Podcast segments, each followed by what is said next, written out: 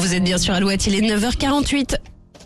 Alouette, le geste en plus. Il y a quelques jours, un rapport alarmant de l'organisation WWF est tombé et invite tous les gouvernements à se mobiliser. Oui, c'est assez édifiant. En 50 ans, 69% des vertébrés ont disparu. D'après le rapport, l'homme reste la principale, le principal responsable.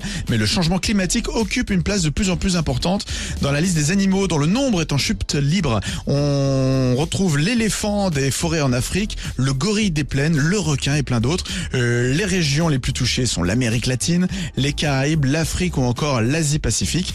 Et parmi les raisons qui expliquent cette situation, la destruction des forêts, le braconnage et la surexploitation de la pêche.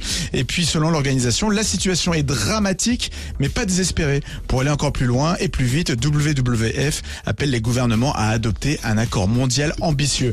Les demandes de l'ONG portent plus précisément sur deux mesures. Mettre en place un moratoire sur l'exploitation minière des fonds marins et suspendre les subventions dommageables pour la biodiversité.